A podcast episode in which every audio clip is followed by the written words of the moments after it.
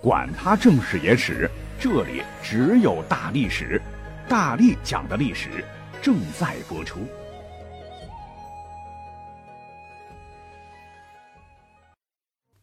大家好，我是大力丸。那么现在加入咱们的群的喜欢历史的听友们是越来越多了哈。虽然很忙，但是现在每天晚上我都要抽出至少一小时的时间来空降三个群，因为要准备啊。所以可能跟听友的沟通的时间会超时啊，基本上我晚上娱乐的时间都没得了哈。但是我很开心，因为大家可以通过这个平台来分享自己喜欢的历史故事，或者感兴趣的社会热点，或者是讲讲自个儿身边的事儿，完全符合我所说的咱们的群就是喜欢历史的朋友们自己的小圈圈这么一个定义哈。以前都是我一个人讲，现在大家一起讲，让越来越多的朋友们喜欢历史、普及历史、认识历史，真真是极好的一件事儿。所以这几期节目呢，我将从听友们空降的时候一起讨论的话题当中，找一些我个人还觉得不错的素材来做一下节目。那今天的内容呢，来自于大力玩的 VIP 四群的一位叫做潘帕斯木马的听友所提供的素材啊，他想了解一下气候变化跟改朝换代的关系。哎，讲真，如果说是多少年前，大家可能会觉得。这完全是驴头不对马嘴的话题啊！我们从小的历史课本，还是以后听到的那么多有关于王朝更迭的故事，总结原因呢，无外乎就是政治腐败了、外戚专权了、太监干政了、红颜祸水、农民起义、官逼民反了，哇啦啦一大堆原因，很少会跟天气扯上关系。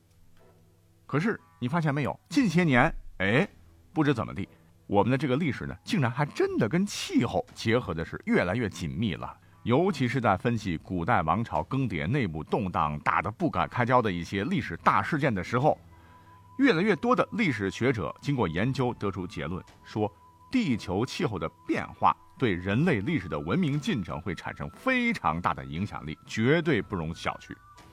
那国外的我们就先不说了，就看咱们国家的哈。那么话说，在一点五万年前左右，当时的气候啊，专业的叫法叫做末次冰盛期结束。啊，通俗的说，就是全球气候从严寒的时期开始逐渐变暖，因为天气变暖了，自然资源肯定就丰富了，就直接导致了人类开始大扩张。据考证，大约在一点三万年以前，咱们的祖先呢，就趁着天气温暖，植物生长茂密，动物种类繁多，能提供很多的食物皮草啊，吃饱肚子，身上暖和了，人数也开始多了，于是呢，也开始了慢慢的扩张之路。据可考，从公元前五千年到公元前三千年时候的新石器时代的仰韶文化开始，咱们中国呢，这个气候啊，又处于专业术语的叫什么第一次温暖期，啊，也就是三皇五帝之后，天气暖和了呗，温度升高了，积雪消融，雨水充沛，暴雨连连，于是乎呢，大江大河开始洪水横流啊，吞噬我们的家园，吞噬我们的土地，搞得我们的先民呢。代代与水患展开了殊死斗争，直到一个伟大的历史人物登场，似乎是在当时战胜了洪水，而这个人就是大禹。那大禹的故事我们都说过很多次了哈，他当年是从鲧治水的失败中汲取教训，就改变了堵的方法，率领民众呢对洪水进行疏导，置个人利益于不顾啊，冲在第一线是忘我工作，三过家门而不入。终于治水十三年，完成了治水大业，人民呢又过上了安居乐业的生活。也正是因为大禹治水有功啊，他的业绩受到老百姓的交口称赞，所以我国的第一个朝代夏朝才能够得以建立啊。换言之，就是说，如果没有大禹当年治水的成功，可能就没有后面的夏朝，没有夏朝，也就可能没有商朝，以此类推。可见，正是大禹治水的成功。是改变了整个后世的历史方向，可以看作一次历史大事件。但是，各位听友，你要知道，我们又老生常谈的来说大禹治水的故事，这个目的是什么呢？绝对不是想给大禹老人家再来一些热烈的掌声和赞美，而是想着怎么能从另外一个原因来解读大禹治水为什么当年能够成功。啊，你说，大禹之前呢，那么多能人治水都失败了，只有大禹他成功了。难道就是简单的把以前对洪水的堵的方式改成了疏通河道？哎，洪水就被降服了？如果是这么简单的话，只能说明以前治水的水利专家确实够笨呐！啊，治水这么多年，耗费这么多人力、物力、财力，而他们想问题、治水的这个智商还停留在水来土掩啊，水位越高，堤坝就得筑得越高，停留在连一个小孩子都知道的基本常识上，这完全不像水利专家该有的水平哦。后头大禹能想到疏浚的方法，难道他们当年就想不到吗？如果按照我们的常理来思考的话，确实有些蹊跷啊。可是，如果挂钩上今天我们要讲的气候和历史，那么。我们会给出一个另外的可能性，就是大禹之所以能够治水成功，会不会是因为他的命好？哎，恰逢其时的捡了一个大漏呢？这好像跟我们以前讲的大禹治水的故事不太一样哈。那此话怎讲呢？因为经过对古代气候变迁的研究，大禹治水的时候呢，他恰恰就赶上了当时气候学当中所说的。小冰期的开始，就是气候从温暖湿润逐渐变为寒冷干旱。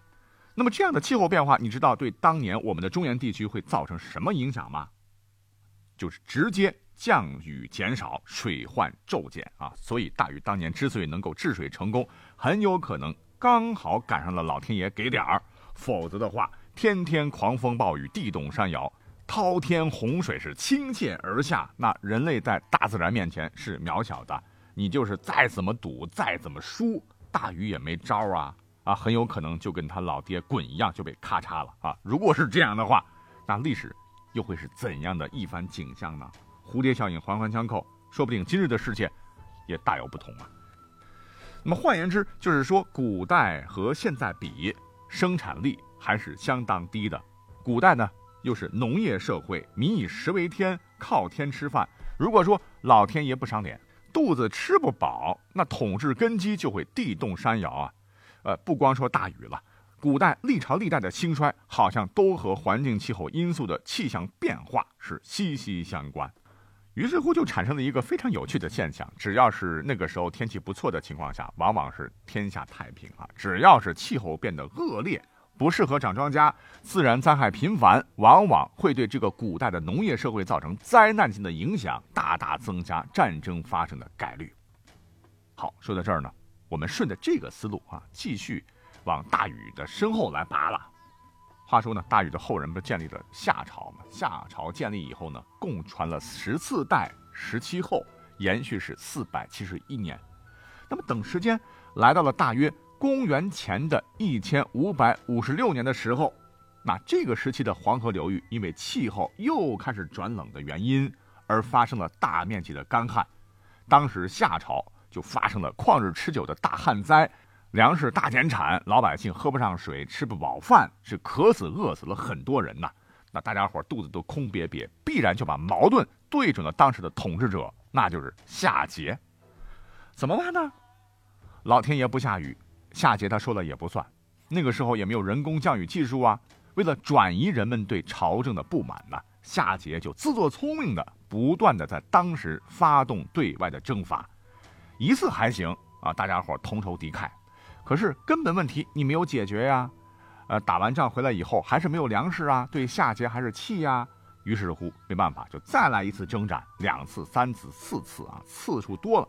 就自然而然的引起了当时各部落的不满与反抗，于是，当年在黄河流域游牧的商部落首领汤，就借着天下大旱，老百姓活不下去，都是桀纣暴虐荒淫为由啊，率领其他诸侯国一同打起了反夏夺权的战争，并最终决战于明条（今河南的封丘东），将夏朝灭亡。并在亳（今天河南商丘的虞城县古熟镇西南）建立了大商朝。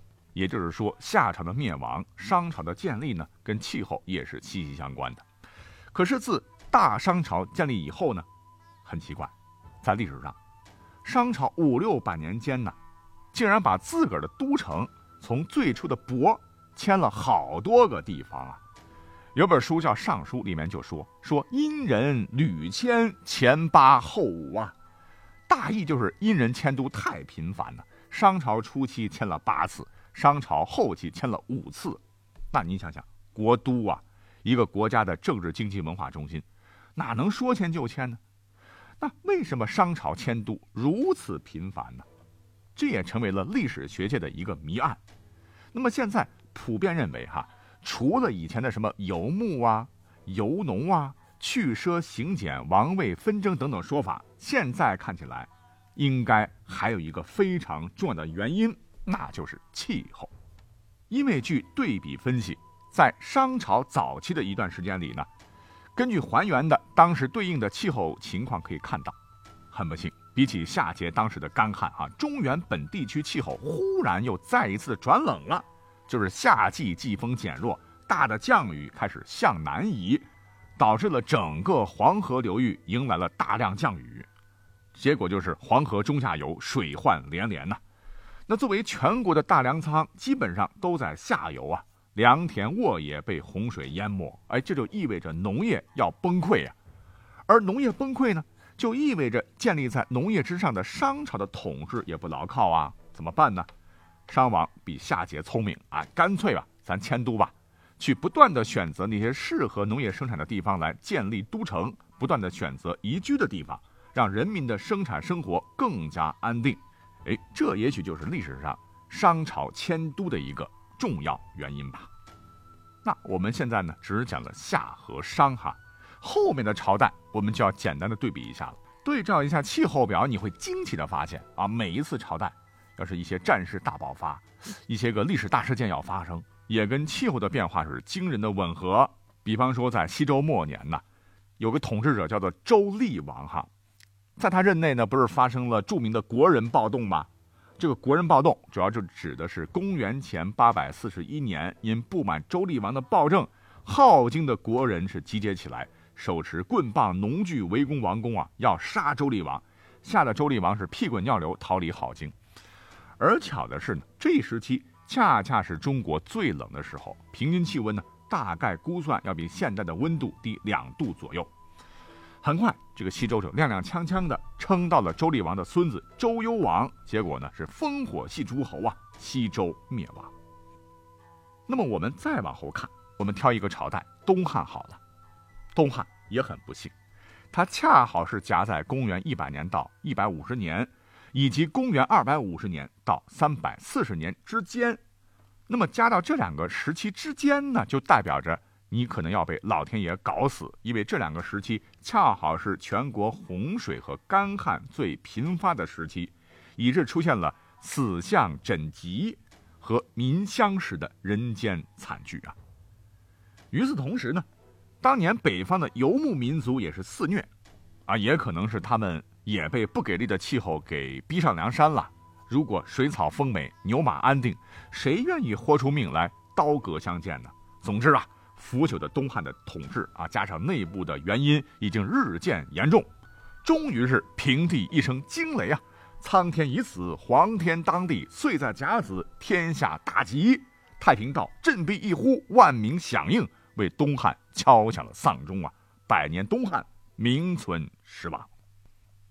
如果我们把时间轴再往后调，再来到北宋、南宋时期，这个时候的气候的这个摆锤呢？又摆下了全球气候的寒冷期，那这就更糟了。先是北方开始逐渐冷起来，北方崛起了辽金。由于当时所处的那嘎达气候是越来越寒冷啊，生存环境持续恶化。那彪悍的他们为了生存是屡屡难犯。话说呢，金消灭了辽以后呢，矛头又直指北宋。金灭北宋与南宋并存，而南宋呢偏安江南，北方的严寒呢没有抵达到这里。在适宜的气候条件下，使得南宋在长江流域的平原地区能够大量的开垦农田、种植水稻、发展桑棉。哎，你别看南宋就巴掌大窝在南方，但因此也是因祸得福，使得富甲天下。后来南宋呢又助元灭金，最后南宋又被元所灭，那历史的轮回又开始了。那到了元末的时候，因为残暴黑暗嘛，气象学一分析。哎呦，恰好又吻合当年中国的第四次寒冷期。那在这个时期，红巾军起义，最终呢还是朱重八比较狠呐，把蒙古人赶到大漠，把竞争对手全部干翻，大明是咕咕坠地。而明朝末年，惨了，我国的气候是愈加寒冷啊，天不好，收成差，中原灾荒严重，社会阶级矛盾极度尖锐，一夜之间。啊，莫名其妙下了岗的银川一族叫做李自成啊，为了混口饭吃被逼上梁山。好嘛，均田免赋的口号喊起来，闯王的旗帜竖起来。于是乎呢，起义的势头是星火燎原，势不可挡啊，直接打进了北京啊，逼得崇祯皇帝眉山自缢，大明灭亡。那么李自成攻克北京之后呢，又迅速的堕落腐化。农民军呢，仅在北京驻扎四十一天，吴三桂便引清军入关呢。那建州女真当年在辽东的赫图阿拉是日渐强大，也是由于北方日渐寒冷，所以他们也想向南发展呢。恰好明末发生了严重的旱灾和瘟疫，起义军也帮了大忙，吴三桂也开了城，于是他们才能顺利入关，大清建立。一口气，这么一讲。大家想想看，历史上一次次的改朝换代，哈，确实跟气候啊，不能说起决定作用吧，跟气候的变迁有着密切的关联，这一点是不能否认的。也希望今后呢，气候和历史研究相结合，能够更加紧密，也能够通过更精准的气象资料来为我们解开更多的历史谜团。好，感谢收听本期节目，我们下期再会。